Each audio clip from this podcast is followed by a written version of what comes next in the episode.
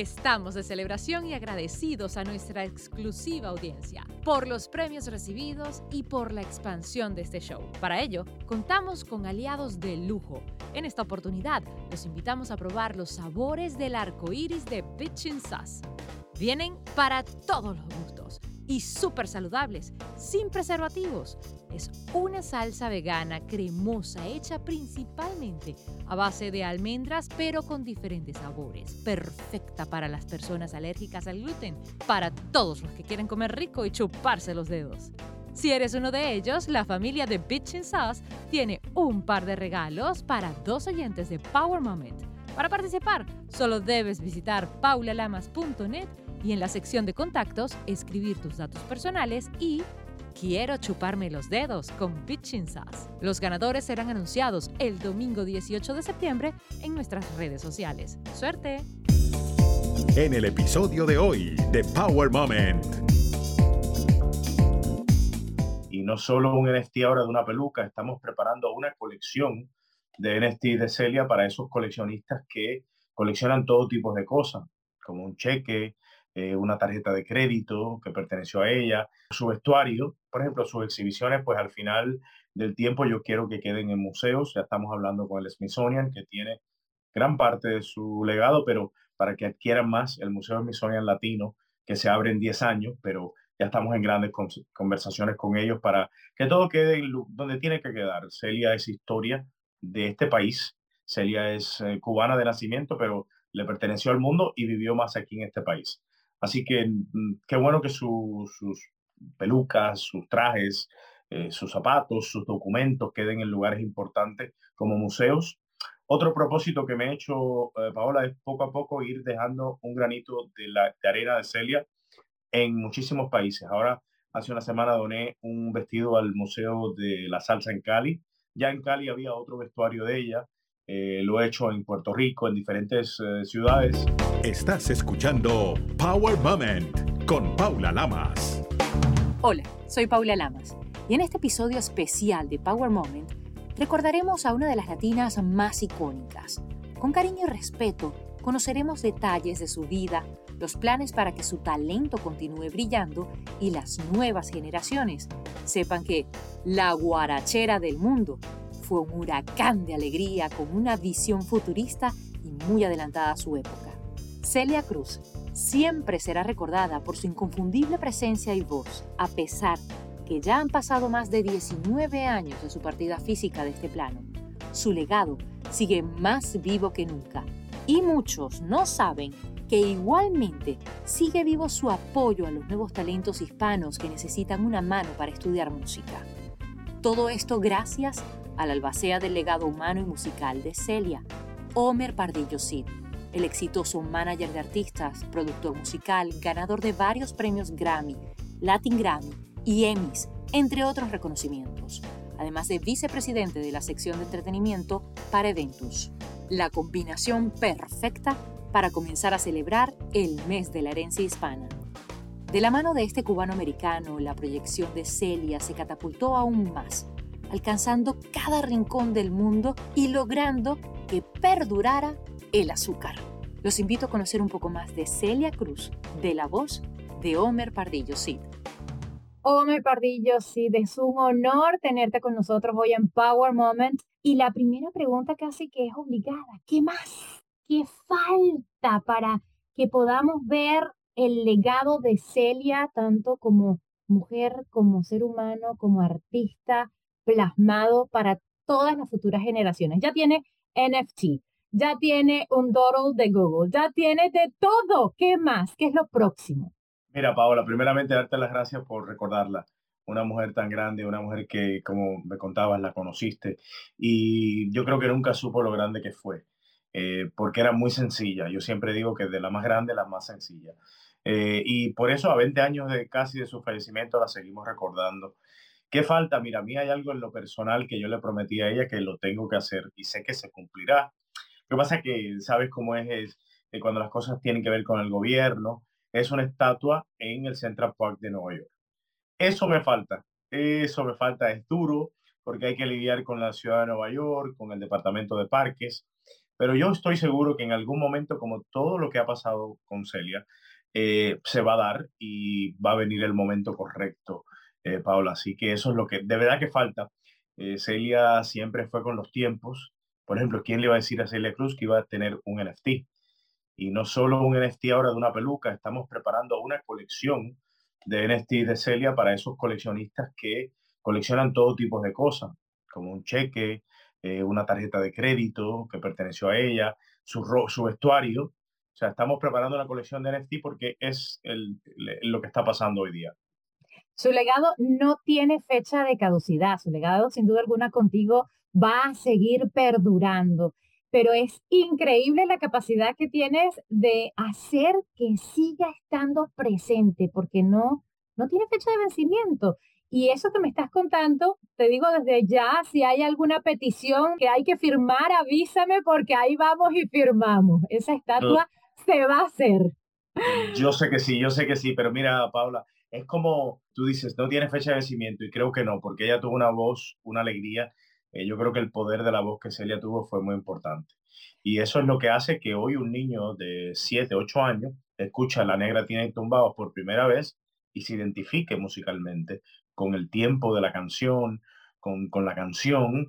El video fue un video muy adelantado a su tiempo, así que Celia está vigente, está aquí para quedarse. Yo siempre digo que hasta el último día de mi vida yo haré todo lo mejor para que ese legado siga perpetuo, pero estoy seguro que las próximas generaciones, cuando tú haces cosas buenas y las haces genuinas, viven para siempre. Así es, ella era un huracán de alegría, realmente donde entraba todo el mundo volteaba a verla y a mirarla porque brillaba.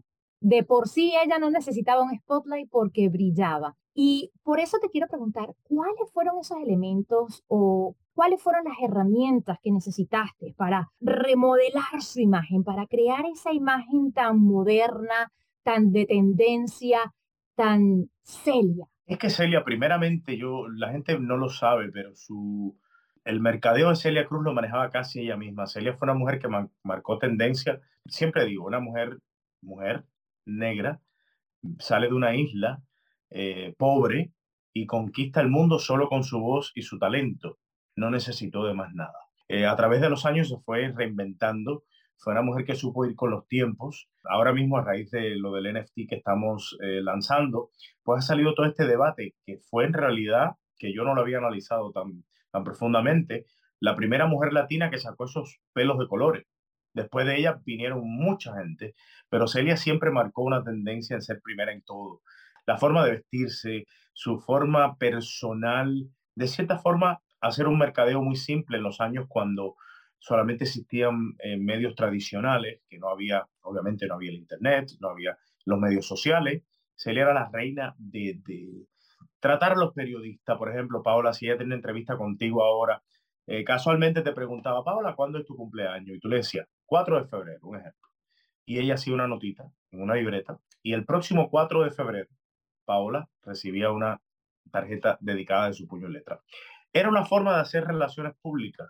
Igual que decía, mira, hombre, en los años cuando yo empecé 60, 50, a mí siempre me dio pena pedir trabajo pero yo lo que hacía es que, por ejemplo, si veía que hacía un año que no me llamaban de Argentina, le mandaba al promotor argentino una tarjeta de España, de Francia. Hola, fulano de tal, te saluda Celia Cruz. Dice, ese promotor nunca me falló.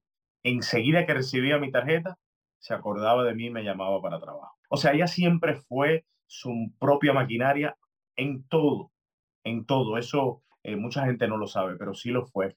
Fue una mujer muy avanzada una mujer muy avanzada y tuvo siempre también rodeada de gente que la ayudaban, que la empujaban, que la apoyaban, como tú, porque sin ti, sin duda alguna, Celia no hubiese llegado más allá de donde está hoy por hoy, que es a nivel mundial.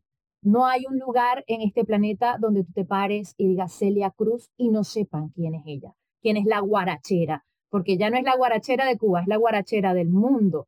Entonces, eso fue impactante. ¿Cuál crees tú que fue el momento poderoso que te unió con Celia? Mira, eh, Celia, eh, tú sabes que en los últimos meses de su vida, pues como yo no estaba trabajando, conversábamos muchísimo. Y un día se me sienta ya enferma y me dice, Homer, tú y yo conocernos no fue casualidad. Dice, todo el mundo tiene un destinado, un, un futuro, porque efectivamente mi familia no venía de, de, la música, yo en realidad fui a buscar trabajo de interno a su compañía disquera, que era RMM Records, a la edad de 16 años. Llego y no le digo a Real Mercado, que era su manager, ni a nadie, que yo conocía a Celia desde los 14. Me dan el trabajo y a los tres meses de estar allí trabajando ya, viene Celia. Y es que todo el mundo se da cuenta que yo conozco a Celia. Y, y Real Mercado, que era su manager, me dice, pero ¿por qué tú no dijiste que la conocía? Eh, porque yo quería tener el trabajo por mis propios formas, ¿no? Y, ella me decía, mira, hombre, estábamos destinados a conocernos, la verdad. Cosas que ella decía del más allá, ¿no? Y yo lo único que hice en el tiempo que, que tuve el honor de manejarla desde los 23 años fue hacer un equipo pequeño, porque era, en realidad éramos un equipo pequeño, pero todo enfocado a Celia Cruz. O sea, Celia obviamente tenía una carrera inmensa ya, pero cuando empezó el manejamiento mío, eh, me da pena hablar de esto porque estoy hablando casi de mí mismo, ¿no? Pero fue que todo se le hacía enfocado a ella. Había una oficina de todo enfocado a Celia Cruz. No que anteriormente estaba en una oficina donde había 60 artistas, obviamente siempre hay sus fallos y sus cosas, ¿no? Pero había un camino muy lindo eh, lo único que ella decía un chiste que decimos mucho los cubanos, ella me decía, Homer, tú llegaste y le pusiste el puntito a la I. Dice, lo que me faltaba ya en estos últimos años, porque la verdad es que ella se prestaba para todo y te oía. Por ejemplo, cuando yo le dije la primera vez, Celia, ¿por qué no hacemos un desfile de moda donde tú participes con un gran diseñador? Y pues ella obviamente lo pensó dos veces y después dijo, ¿por qué no? Si hay gente que quiere verse que tienen el cuerpo mío, que son gorditas, y no lo hacen, yo lo voy a hacer. Y cosas así, siempre se, se prestó a avanzar en su carrera. Y tienes que hablar de ti porque está presente eres tú y el que es el albacea de toda su memoria eres tú. Y además, alguien clave en su, en su vida profesional y personal, pues es Homer Pardillo. Así que con humildad como hacía ella y con todo el cariño del mundo tienes libertad para hablar de ti mismo porque también queremos conocer un poco más de ti. A propósito, mencionaste que la conoces de los 14 años. ¿Cómo fue? ¿Cuándo la conociste? Te cuento, mi abuelo, mis abuelos tenían una amiga muy cercana que se llamaba María Hermida. Esta señora era muy amiga de Celia Cruz, pero nunca se lo decía a nadie. Y un día ella está en casa de mis abuelos y sale Celia en el televisor. Y cuando sale, yo hago un comentario de un chico normal. Digo, me encanta la energía de esta señora. Y entonces María, María nos dice, yo soy íntimo amiga de Celia. Cuando venga a casa otra vez, que Celia solía pasar los 24 de diciembre, que nosotros lo celebramos la Navidad, en los latinos saben que celebramos el 24, no el 25. Pues Celia siempre el 24, como era un día que no trabajaba, pues la pasaba en casa de María. Y ahí la conocí a los 14 años y empezó aquella relación de Celia, siendo una estrella ya mundial, un ícono, con aquel muchachito que era fanático de ella de cierta forma y me mandaba postales, me invitaba a los conciertos de ella en Nueva York. Y así empezó una, una amistad muy linda que, que surgió hasta los últimos días de que ella estuvo con, nosotros. ¿no? Estás escuchando Power Moment con Paula Lamas. Antes de continuar, un súper consejo. El café es una excelente bebida. Es la segunda bebida más usada en todo el mundo después del agua. Recomendaría que le añadieran al café ghee, turmeric cúrcuma y jengibre. Cuando tú haces esa mezcla a añadir antioxidantes y beneficios, por tanto, hay muchas, muchas, muchas, muchas, muchas, muchas eh, beneficios del café.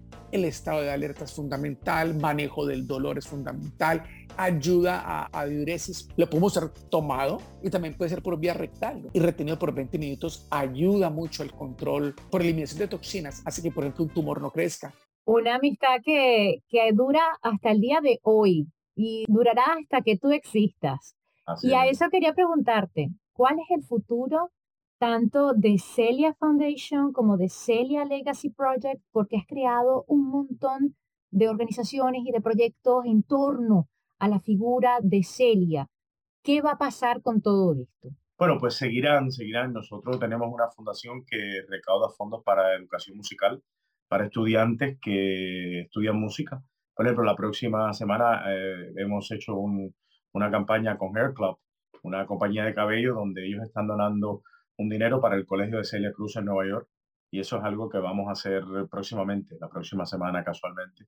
Y vamos a entregar una beca en Puerto Rico. Eh, primera vez que voy a Puerto Rico a entregar una beca y Puerto Rico para Celia fue, fue su segunda casa casi. Bueno, Celia tuvo mucha segunda casa. Se tuvo que ir de Cuba y, tuvo que adoptar, por ejemplo, Venezuela, que el primer país. Después, me encantaría, ya que tú eres venezolana, hablar un poquito de Venezuela, pero no me, no me quiero ir de, de, lo que me preguntaste.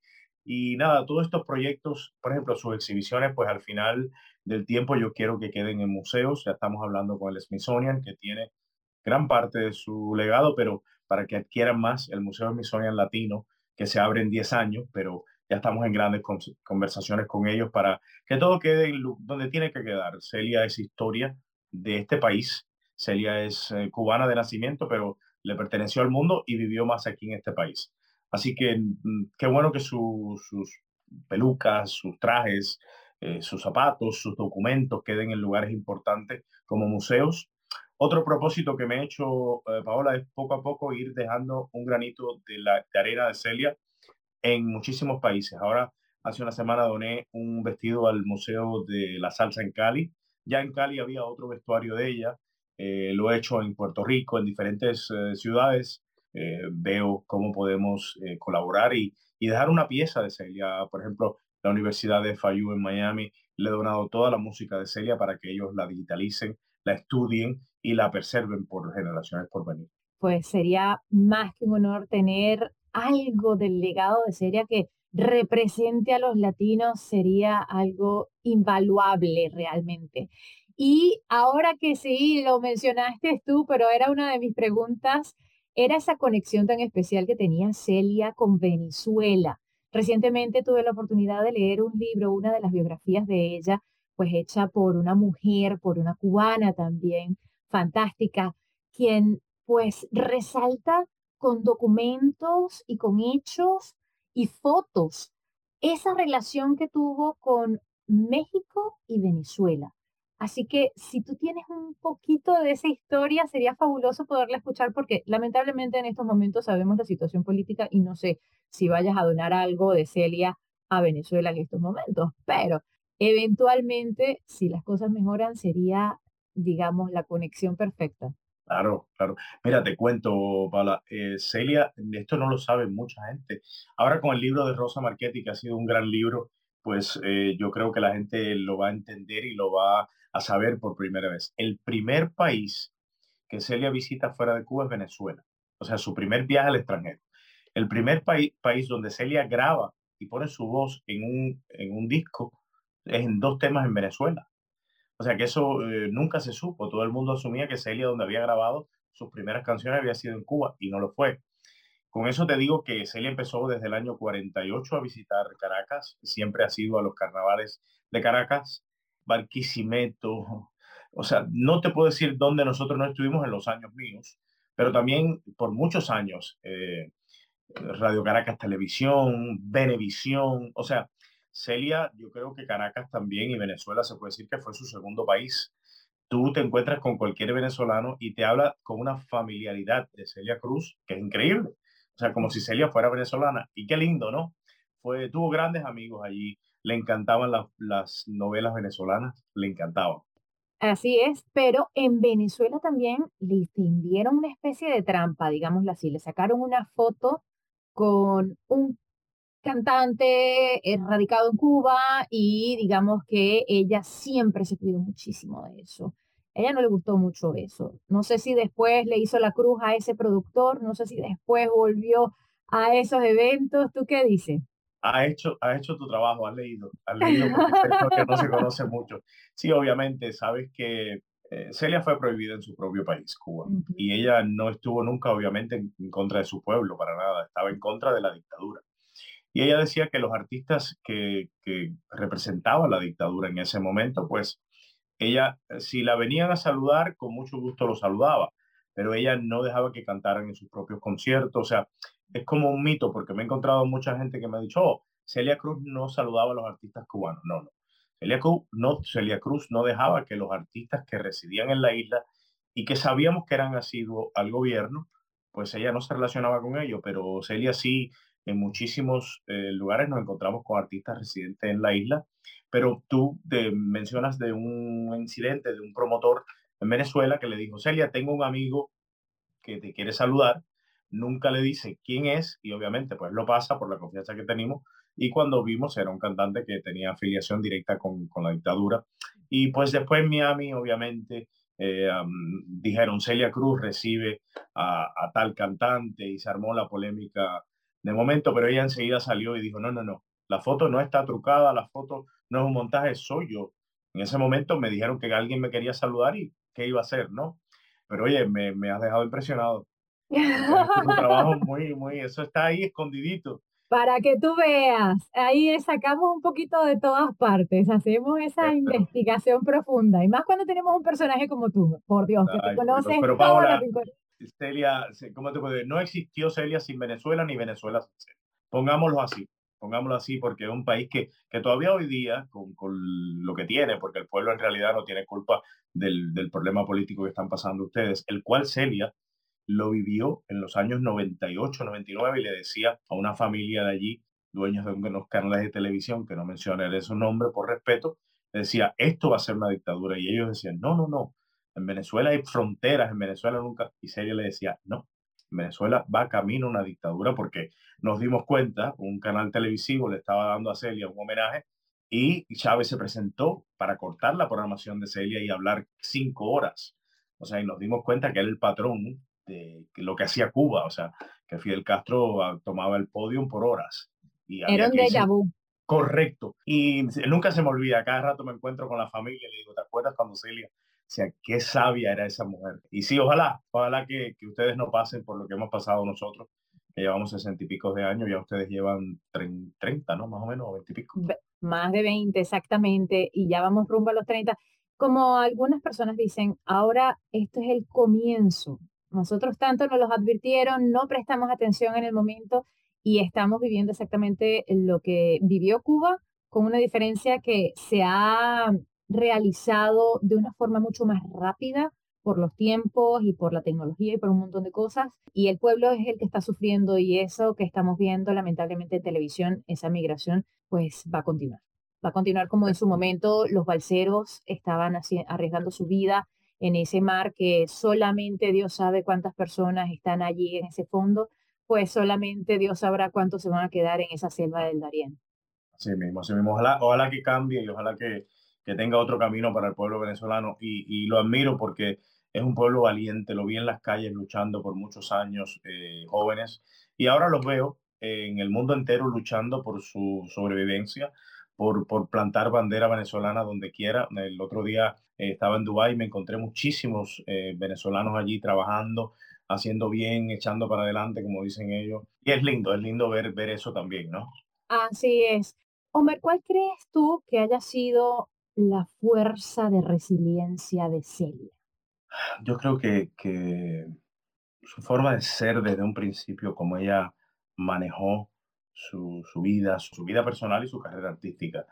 Eh, fue una mujer ser positiva en los momentos más difíciles de su vida, que tristemente fue, fue su enfermedad, la vi muy positiva. Una mujer que, que miraba la vida a colores. Ella decía, los momentos grises o oscuros hay que mirar los colores. Y yo creo que ese fue su, su lema, siempre eh, ser positivo. ¿De dónde sacaba, cuál era su apoyo para ser tan positiva? Mira, Celia básicamente, mm, como vivía en el ojo público, era una mujer que vivía muy cerrada.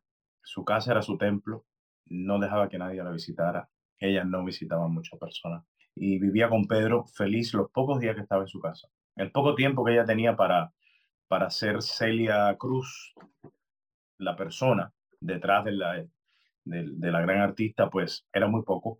Y entonces, pues esos tiempos los, los, los, disfrutaba muchísimo.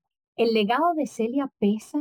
Es una responsabilidad muy grande, Paula, porque tengo que pensar todo cinco veces, no dos. Porque es una mujer que nunca tuvo un escándalo, una mujer que vivió una vida muy plena, una vida muy correcta. Entonces, cualquier decisión que yo tengo que tomar, la tengo que pensar mucho. Aparte, yo no soy familia de sangre de Celia Cruz. Y eso lo hace más difícil porque tengo siempre obviamente a su familia de sangre mirando con una lupa, porque siempre se preguntarán por qué nosotros no fuimos los escogidos a manejar el legado de Celia Cruz, mi familia. Eso debe ser muy duro para ellos y lo entiendo. Ella tuvo sus razones y, ellos pues obviamente la saben, ¿no? Pero es pesado, pero a la misma vez es una cosa de que lo hago con mucho honor, gusto y, y siempre lo haré. En la vida dicen que hay dos familias, la familia de sangre y la familia que uno escoge. Y ella te escogió, tú eres su familia. Así que tú representas mejor que nadie su legado y lo has hecho brillar y mantener tan actual como ella misma lo hubiese hecho en estos tiempos. Así que deben de estar muy orgullosos de todo lo que has hecho por y para el legado de Celia. Muchas gracias. Y estoy seguro que ella me guía, o sea, estoy seguro que la luz de Celia Cruz me guía porque te lo juro, hay momentos, tú trabajas en este negocio y sabes cómo es la televisión, el mundo de la música. Hay negocios que vienen y cosas que vienen que ella no quiere que pasen y no pasan. Es increíble cada vez que me pasa algo así. Digo, es la luz de Celia Cruz alumbrando el camino o quitándome ese, ese, ese evento, sea un negocio, sea lo que sea, ella siempre lo guía todo. Amén, que así sea, que siempre siga esa luz contigo. Ahora bien, si te digo que hay que comparar, porque si alguien sabe de esta industria de la música, eres tú. ¿Cómo se mercadeaba antes a un artista o cómo se mercadea hoy? ¿Cómo ha cambiado la situación? Porque esta película es completamente diferente hace 10 años y no se diga hace 20. Cuando yo empecé era una niña y no sabía nada y empecé a absorber lo más que pude y hoy por hoy puedo darme cuenta de la diferencia, sin desmeritar a nadie, de cómo el mundo de la música ha cambiado y las disqueras. Mira, el, el, mundo ha cambiado muchísimo. Yo, con el respeto a todos los artistas que puedan estar vigentes hoy día o los que nazcan futuramente, los artistas de antes eran artistas de verdad. Eran artistas con una madera fuerte, porque cuando tú dices que un Juan Gabriel se paraba frente a 70 mil personas y tocaba que fueran a verlo y tocaba esos corazones solamente con medios tradicionales como televisión, radio y prensa. Hoy no. Hoy con un teléfono tienes el mundo entero a tus pies. No tienes que pensar de que un programador de radio te tiene que tocar tu canción o que una estación de televisión eh, te va a poner en un programa de televisión para que tú puedas mencionar o promover tu actuación en el Teresa Carreño, un ejemplo. O sea, hoy tú desde tu casa o de donde estés puedes tener acceso al mundo entero. O sea, somos globales hoy día. Es más fácil hacerse artista hoy día, pienso yo. Mucho más fácil. Muchos con ningún talento y alguna poca gracia y un buen teléfono, como digo yo. Una, un buen manejo de, del mercadeo de redes sociales, pues eh, puedes llegar. Yo he visto influencers el día de hoy que los pobres no saben ni conducir nada y tienen posiblemente más seguidores que un periodista muy serio que fue al colegio, se quemó las pestañas, eh, sabe de historia, sabe de, de, política, sabe de música y hoy los influencers saben de lo que, con todo el respeto, también tienen su, pero te pueden opinar de lo que quieran, desde la comodidad de su teléfono. Eso es lo que está ocurriendo, sin duda alguna estamos perdiendo ese hilo tan fino que es la credibilidad de alguien que, como tú muy bien dices, haya estudiado, haya hecho una carrera, haya preparado toda su vida trabajando para poder alcanzar cierto nivel y de repente, puff, con unos cuantos algoritmos y unos cuantos chistes, pues se llega a tener un montón de seguidores, pero lo triste es que ahora se evalúe que vales más por la cantidad de seguidores que por la experiencia y el conocimiento que puedas tener. Muy triste. Por ejemplo, yo trabajo con varios artistas y me he tomado cadenas de televisión, que por respeto no las menciono, te digan que un artista de excelente calidad, que tiene 50 años de carrera, que no le interesa porque tiene 30 mil seguidores, y le interesa a un artista que diga las palabras más obscenas del mundo porque tiene 19 millones de... O sea, es, es triste en ese sentido, ¿no? Este, es muy, muy triste, pero son los tiempos, hay que, como digo yo, hay que navegarlos de la mejor forma. Pero las redes sociales, la verdad que han ayudado muchísimo a conectarnos todos. La verdad que eso sí es un, es un plus, ¿no? Eh, nos ha ayudado muchísimo a todos estar más consciente del mundo global. Así es. Y vamos a decir que esta sería la última pregunta, es una pregunta compuesta. ¿Cuáles han sido los momentos o el momento más difícil que has tenido que surfear, que subir esa montaña, que pasar esa roca, ese obstáculo para poder alcanzar y ser quien eres hoy por hoy y cómo lo lograste? Mira, yo creo que el momento más difícil eh, fue cuando en realidad empecé a trabajar como manager de Celia, porque era un chico de 23 años, inexperto en el negocio, pero tuve algo muy importante, tuve el respaldo de ella. Hubieron promotores, hubieron empresarios de grandes empresas que le dijeron a Celia, no, yo a este chico no le voy a pagar, no me inspira confianza. Y Celia con mucho respeto le decía, si usted no le paga a él, él es mi manejador en este momento, pues yo no, no canto, simplemente como eso. Y con a través de los años, yo siempre digo que el tiempo tiene toda la respuesta. A través de los años, pues esos que al principio no me aceptaban, llegaron siendo amigos muy cercanos, señores mayores ya en aquella época que después, ya en sus últimos momentos, me llegaron hasta decir, oye, Homer, perdóname, que sé, sé que fuimos fuertes contigo. Porque obviamente un chico de 23 años manejando a una leyenda como Celia Cruz eh, es impactante. Pero mira, yo eh, con Celia aprendí mucho y siempre fui muy positivo igual. Y siempre decía, si esto es lo que quiero, aunque cueste el camino tres veces más, pues vamos a lucharlo. Y creo que así fue. Yo me puse, propuse muchas metas en, en mi mente de llevar a Celia a otros mercados, a otros lugares, a hacer otras cosas diferentes y gracias a Dios, pues, por ese ímpetu que yo, que yo tengo, pues uh, se logró. Ome Pardillo, muchísimas gracias por tu honestidad, por la buena vibra, por todos estos momentos que has compartido con nosotros. El legado de Celia no está en mejor manos que en las tuyas. Y si algo estoy muy clara es que vamos a seguir viendo, escuchando mucho más por generaciones de Celia Cruz, de ti y como buena librana, voy a comenzar este mes eh, de Libra con una librana maravillosa como la Seda Cruz y con un librano fabuloso como lo eres tú. Muchas gracias. Paola, muchísimas gracias. Gracias por tu tiempo. Te deseo muchísimos éxitos. Eh, sé que estás en una bella ciudad. Que nos conectemos siempre, que, tu vida sea maravillosa y sigas haciendo cosas lindas y poniendo a Venezuela en, en, en un granito de arena allí en Seattle y eso me, me, me da mucho orgullo verte. Muchísimas gracias, querido, de verdad, de corazón. Gracias. Estamos de celebración y agradecidos a nuestra exclusiva audiencia por los premios recibidos y por la expansión de este show. Para ello, contamos con aliados de lujo. En esta oportunidad, los invitamos a probar los sabores del arco iris de Pitchin Sauce.